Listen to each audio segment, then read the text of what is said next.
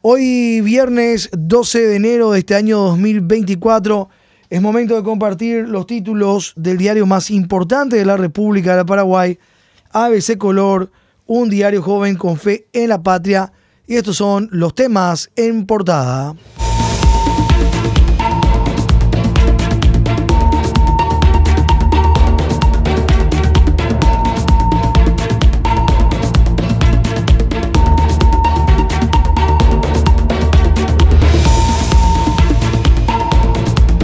MEC busca justificar alquileres y promete mil obras escolares.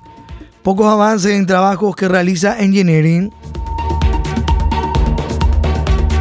Ministro Luis Ramírez informó que tienen 22 sedes alquiladas y dijo que para mudanza a la nueva torre del puerto necesitan 6 millones de dólares para mobiliario. Alegó que renovación de arrendamiento ahora se hace sin pago de garantías. Indicó que consultoría es para patología de la escuela y cargas de agua y luz. De las 2.000 escuelas de mal estado para este año se repararían alrededor de 1.300. Además persisten instituciones educativas donde solo tienen letrinas. Títulos, tema en portada hoy de ABC, página 18 a 20, el desarrollo. Ministro justificó alquileres y prometió mil obras en escuelas Muchas veces directores usan microplanificación para no perder rubros, dijo Ramírez.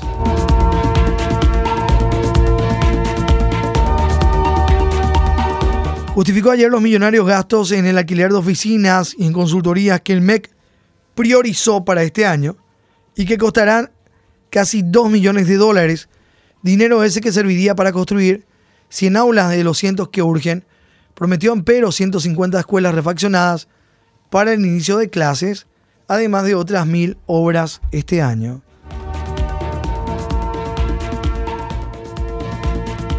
Mientras el ministro de Educación Luis Ramírez aseguraba que lograron destrabar la prosecución de viejas obras que no avanzaban en 150 escuelas y que ellas ahora ya están listas para inaugurar aulas que debían terminar la empresa Engineering en 16 instituciones educativas de Asunción, tienen pocos avances o ni siquiera se iniciaron los trabajos y faltan solo 42 días para el inicio del año lectivo que será el 23 de febrero. En página 19, aulas de madera y letrinas persisten en Abaí y no hay señales de mejoría. Directora explicó que poca matriculación conspira contra institución. En el departamento de Cazapá, las instituciones escolares funcionan con muchas deficiencias en cuanto a infraestructura. La situación es peor en las comunidades rurales donde todavía algunas escuelas y colegios funcionan en locales de madera y con insalubres letrinas. Y se ve en página 19 las imágenes de estas instituciones.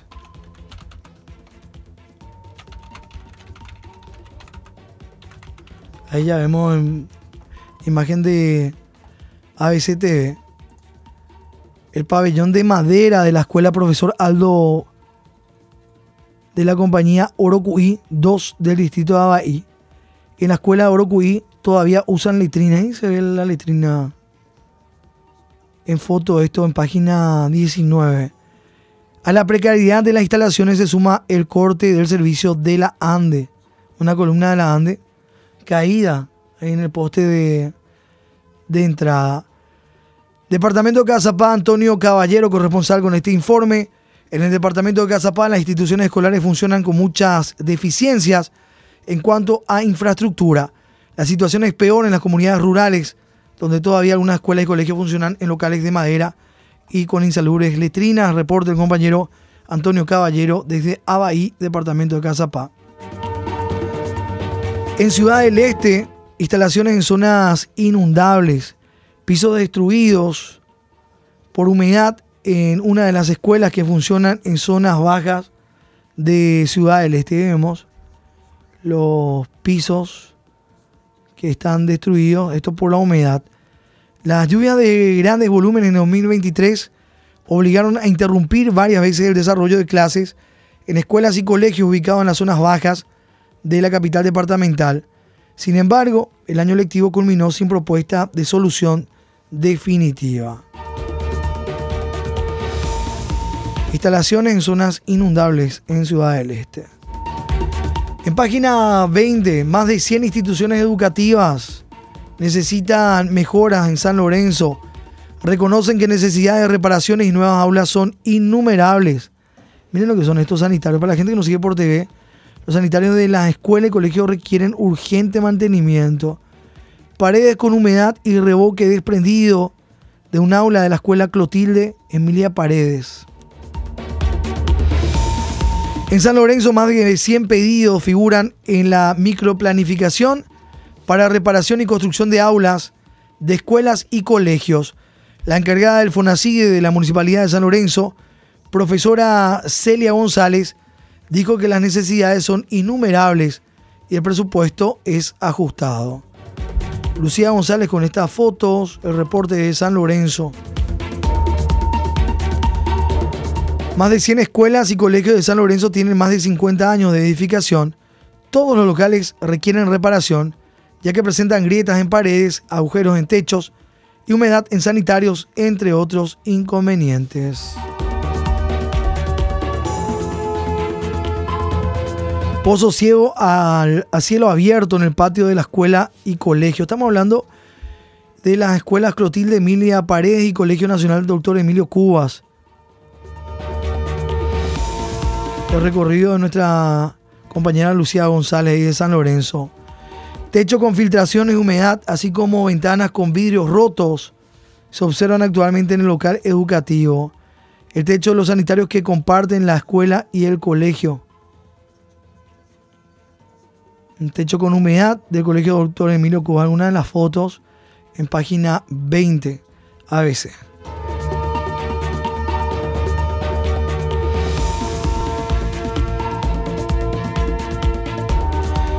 Vamos a la página 21, el desarrollo de nuestro título, otro de los temas, exponencial aumento de dengue y COVID. Al menos 750 casos febriles relacionados con cuadros de dengue y COVID son atendidos en urgencias de adultos y pediatría del Hospital General de San Lorenzo Callí. El 80% de los pacientes reciben atención ambulatoria, en tanto el servicio teledengue del Ministerio de Salud Pública ya asistió a 460 personas en las primeras 48 horas de vigencia. Este sistema rige por ahora en cinco hospitales: Luque, Barrio Obrero, Acosta Ñu, Mariano Roca Alonso y San Pablo. No descartan ampliar a otros centros. En clínicas anuncian atención diferenciada para las dos enfermedades. Ahí vemos en página 21 la ampliación sobre estos temas. Director del Centro Asistencial de Referencia de San Lorenzo pide tomar precauciones. Unas 750 consultas por cuadros de dengue y COVID en Hospital General en San Lorenzo. En las áreas de urgencia de adultos y pediatría por casos sospechosos de dengue y COVID-19. 750 personas son atendidas en este hospital. En el área de adultos pasan 500 personas y en consultas pediátricas se registran un promedio de 250 atenciones por día. Vemos los pacientes adultos, tanto como, como niños, en tratamiento de hidratación esto en el Hospital General de San Lorenzo. Están sentados ahí en unas sillas, en sofá, recibiendo el suero. En San Antonio multan a irresponsables y puercos. Vemos el cartel que dice multado por puerco e irresponsable. Edicto municipal. Evita hacer el próximo y limpiar tu predio, dice el cartel que colocaron en un patio uno de los carteles instalados en un predio intervenido por la cuadrilla de limpieza de la Municipalidad de San Antonio. Higinio Ruiz Díaz, con este reporte desde este lugar del país. Multan a irresponsables y puercos en San Antonio. Y lo que dice el cartel, multado por puerco e irresponsable.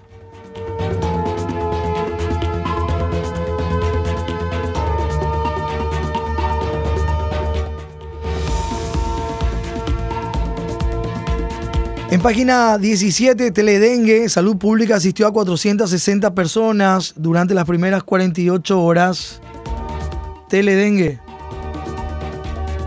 Vemos a la gente esperando en los pasillos con cuadros febriles, esperando atención médica.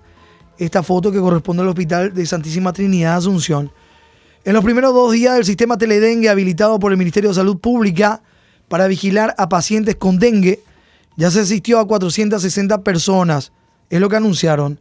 El seguimiento de los cuadros sintomáticos mediante llamadas telefónicas absorberá el 60% de las consultas por dengue, es lo que afirma. El sistema para seguimiento de pacientes prevé unas 600 llamadas por día, es lo que afirman. Teledengue.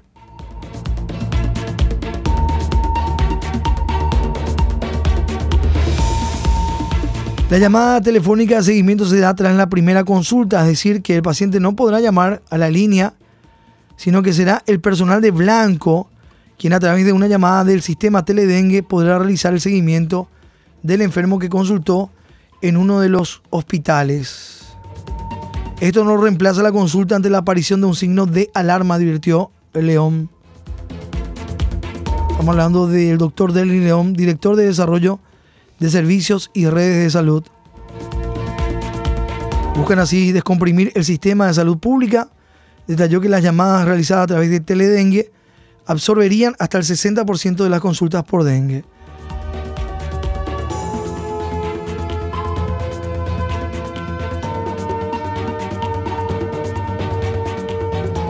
Se dispuso de 14 profesionales capacitados el manejo de arbovirosis puntualizó que en la primera etapa de ejecución del sistema se prevé realizar unas 600 llamadas diarias y alcanzar a unos 4.500 pacientes por semana. Las teleconsultas se harán de 7 a 19 horas. En clínicas, consultorio diferenciado, ante el importante aumento de consultas por cuadros febriles relacionados al dengue y COVID-19, el Hospital de Clínicas también anunció que aplicarán cambios en el sistema de atención de pacientes. Según informaron, en el establecimiento de salud habilitarán consultorios diferenciados atendiendo que hay circulación simultánea de dengue y COVID-19. Refieren que el objetivo es evitar el congestionamiento en la sala de urgencias principal que recibe pacientes hipertensos, diabéticos, cardiópatas, entre otros.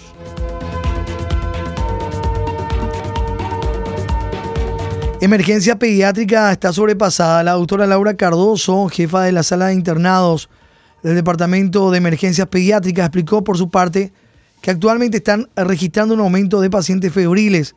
Se triplicó, la mayoría son, de, eh, son dengue, pero también tenemos cuadros respiratorios, algunos con diagnóstico de COVID-19, afirmó la médica, que detalló que la sala de internados de emergencias pediátricas del hospital tiene una capacidad de nueve camas habilitadas, pero actualmente tienen 11 pacientes dada la necesidad. Estamos improvisando ya porque estamos rebasados y el 90% tiene el diagnóstico de dengue, afirmó la especialista. Hablamos del hospital de clínicas.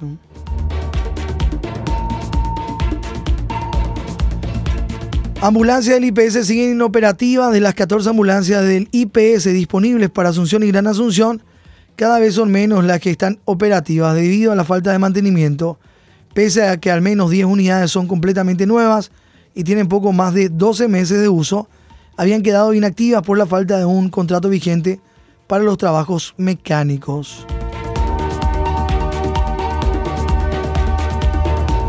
No habrá cambios en salida o entrada al país, pese al repunte de casos de dengue y COVID-19 en todo el país. La doctora Águeda Cabello responsable de la Dirección General de Vigilancia de la Salud, aseguró a ABC que no hay intenciones por el momento de plantear modificaciones a los requisitos de salida o entrada al país. Países como Brasil, Argentina, Uruguay y Chile se encuentran en la misma situación epidemiológica en cuanto a coronavirus, por lo que aplicar alguna medida no sería necesario, afirmó. Lo que sí preocupa el regreso de veraneantes e ingreso del DEN 3 el serotipo 3 que todavía no circula en Paraguay, pero sí en países de la región. La doctora Cabello dijo, vamos a ver qué pasa después de que la gente venga de sus vacaciones. Hasta el momento estamos hablando del DEN 1 y DEN 2 en nuestro país. No sabemos qué va a pasar después cuando la gente comienza a llegar de zonas en donde está circulando fuertemente el DEN 3, como Brasil, Argentina, Colombia y el Caribe. 4 de la mañana, 16 minutos. Seguimos con títulos en portada de ABC Color. Los Rivas al Caribe sin permiso. Padre no solicitó venia a su municipio y el hijo ignoró al Congreso. Esto se desarrolla en la página 3. Viajó sin comunicar a la Junta sobre su ausencia. María Auxiliadora quedó sin encargado de despacho. El jefe comunal de María Auxiliadora, Hernán Rivas, está de vacaciones, pero se olvidó de que es intendente y no comunicó su ausencia. Los concejales no saben dónde está, pero ABC accedió a algunas imágenes que muestran que estaría por Punta Cana con su hijo senador, quien tampoco pidió permiso. Hernán Isidro Rivas por Centroamérica sin avisar a la Junta Comunal de María Auxiliadora.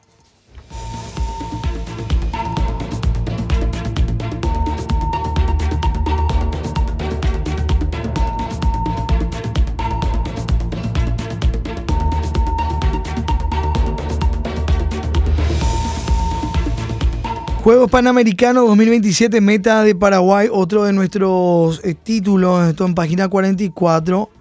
Paraguay en pugna por la sede de Juegos Panamericanos 2027. Santiago Peña, que estuvo con autoridades del deporte en la reunión en que se firmó la carta de intención de organizar los Juegos. Juegos Panamericanos 2027, que inicialmente debió realizarse en Colombia al que le retiraron la sede. El certamen tiene un presupuesto de 300 millones de dólares.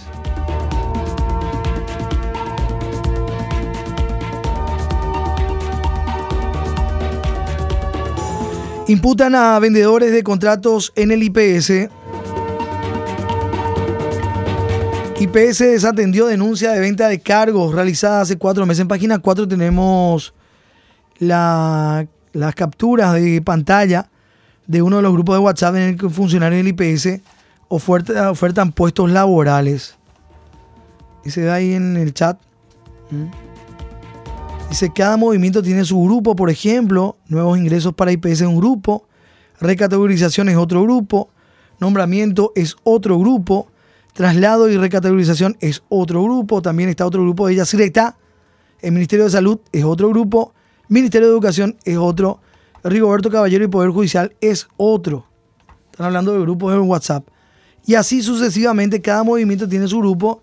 Si no están en donde le corresponde, me avisan por favor, porfa, para agregarles desde ya muchas gracias. Dice una persona de nombre Fátima González. Los grupos de WhatsApp.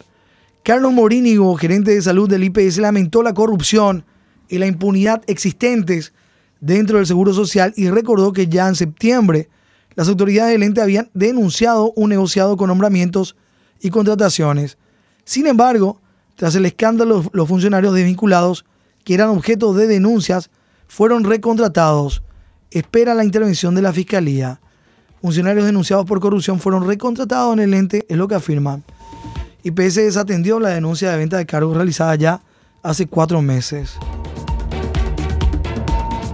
Dice otra captura de pantalla, esto del 2 de enero de este año. Hola, buenos días grupo, feliz año nuevo para todos. Les quiero informar que desde hoy va a ir saliendo por grupo para empezar a trabajar. Por favor, sean pacientes. A todos le va a salir, solo debemos de tener paciencia y a esperar nuestro grupo. Se está trabajando para entregar la copia de la resolución. Se le va a ir informando a través de este grupo. Sobre todo les pido discreción. Desde ya, muchas gracias.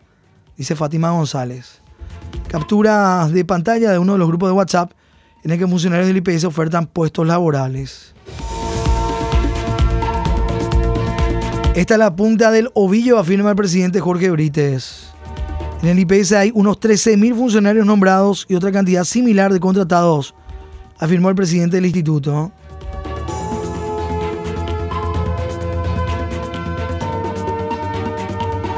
En los últimos cinco años ingresaron unos 11.000 funcionarios a la previsional.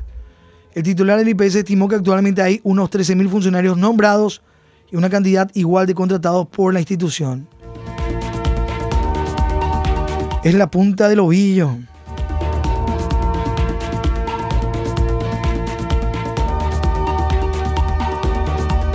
Imputan y piden prisión por venta de cargos en el IPS. Cuatro detenidos tras entrega vigilada de 6 millones de guaraníes. Esto en página 5. La fiscalía imputó por estafa y asociación criminal a cuatro denunciados por ofrecer supuestamente contratos de empleo, nombramientos y recategorización en el IPS a cambio de dinero. La ex abogada de la senadora Zenaida Delgado es una de las investigadas. Y vemos ahí de izquierda a derecha a Jorge Aquino, José Agüero, María Luján Aguilera y la abogada Fátima Agüero, ya en sede policial. Y en otra de las fotos, la fila de interesados en trabajar en IPS en la casa de Jorge Aquino.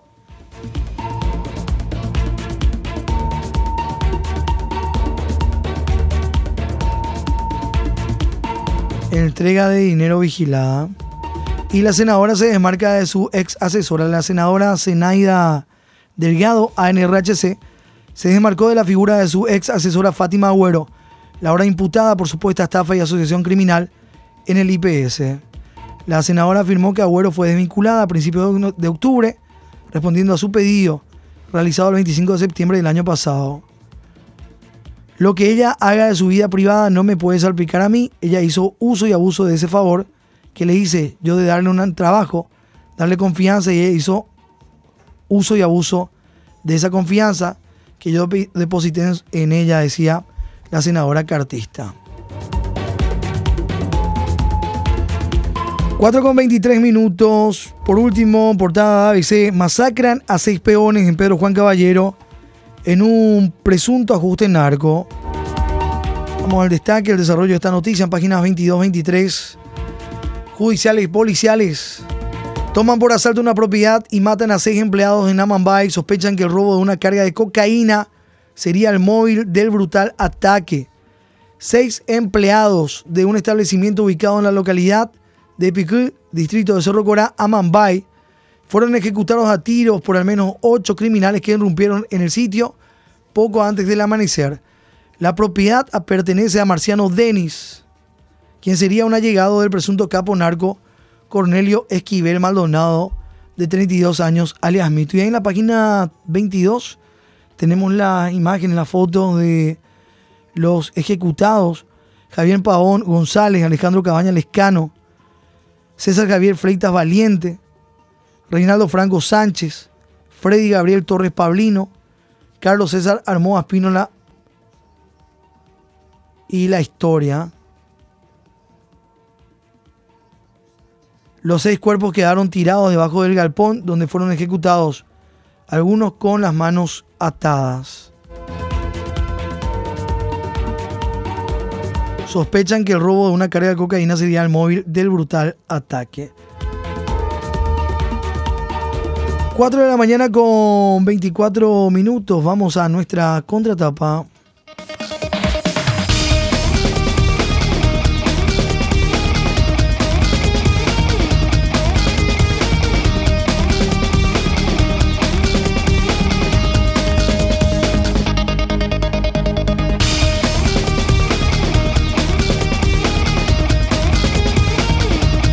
Las noticias deportivas en contratapa de ese color.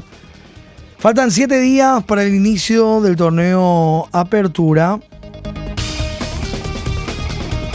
Y los títulos: Cerro Porteño, lesión de Jan y fichaje de vecino.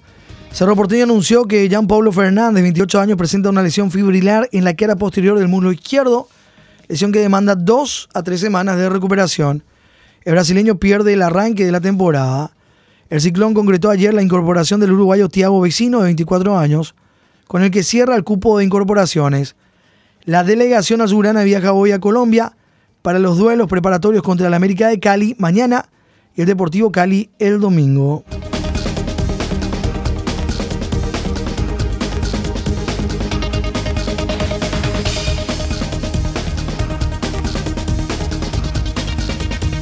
En el mundo Olimpia, el Expreso tendrá nuevo conductor. Miguel Cardona no se presentará a la reelección. Esto en Olimpia. Asumió la presidencia de Olimpia el 15 de noviembre de 2021. Durante su mandato, el decano disputó 121 partidos, 60 victorias, 27 empates, 34 derrotas. Obtuvo tres trofeos, la Copa y Supercopa Paraguay, 2021 y el clausura 2022. El mundo Olimpia se vio sacudido ayer con el anuncio del presidente Miguel Cardona, quien además de comunicar el levantamiento de la sanción de prohibición de fichajes de la FIFA, mencionó que no se presentará a la reelección en la Asamblea de marzo, por lo que el expreso decano tendrá un nuevo conductor dirigencial. Los candidatos a asumir el máximo cargo serían Marcelo Recanate, Cristian Domínguez y Rodrigo Noés. Confirmó también el fichaje del experimentado atacante argentino Lucas Prato, 34 años, Además de Carlos Paraguay Espínola, 24 años, Hugo Javier Benítez, 24, Ronnie Reyes, 23. La cantidad de incorporados al plantel que dirige Francisco Arce será mayor. Paraguay se postula a sede de los Juegos Panamericanos 2027, título en contratapa hoy del impreso. Cómo se van preparando los demás equipos, Trinidense supera Nacional en amistoso. Llegada de Prato, despedida de Cardona en Olimpia. Se programan las tres primeras rondas. Este mediodía, el Consejo de la División de Honor de la APF se reúne al mediodía en Luque para programar las tres primeras rondas del Apertura 2024. El certamen que se inicia dentro de exactamente una semana se extenderá hasta el domingo 2 de junio llevaría la denominación de Iván Almeida Romero, deportista recientemente fallecido.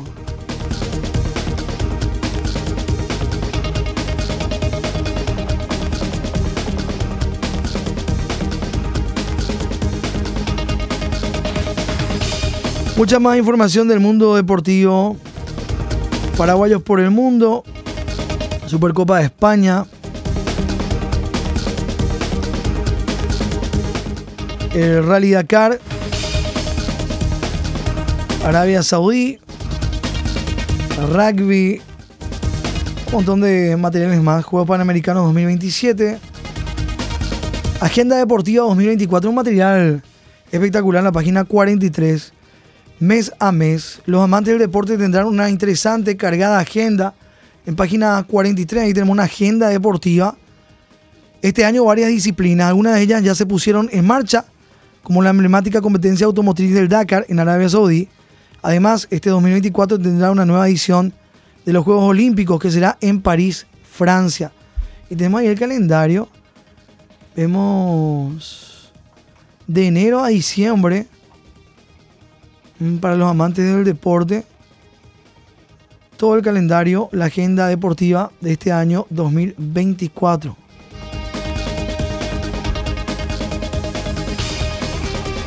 En junio, por ejemplo, el primero final de la Champions en Londres. Copa América, Estados Unidos, Eurocopa Alemania, Juegos Latinoamericanos, Olimpiadas Especiales Asunción, Maratón de Chicago, Juegos Olímpicos de París 2024, esto en julio. Uno de los eventos más destacados en esta infografía que estamos viendo en la señal de ABC TV. Vamos a nuestro editorial 4.30.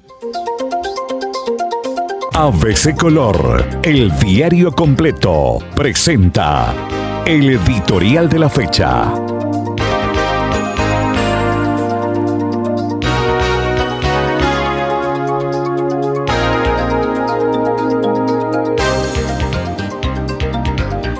Aberrante derroche de recursos en medio de angustiosas necesidades, dice el título del editorial. A poco de haber resuelto contratar por 7.100 millones de guaraníes unas consultorías que confirmen el mal estado de 316, 316 eh, locales escolares, se ha sabido que el MEC pagará este año 756 millones de guaraníes por el alquiler de 14 lujosos departamentos y otros casi 4 mil millones de guaraníes por el de todo un edificio. Esto pese a que tiene en la capital dos locales vacíos.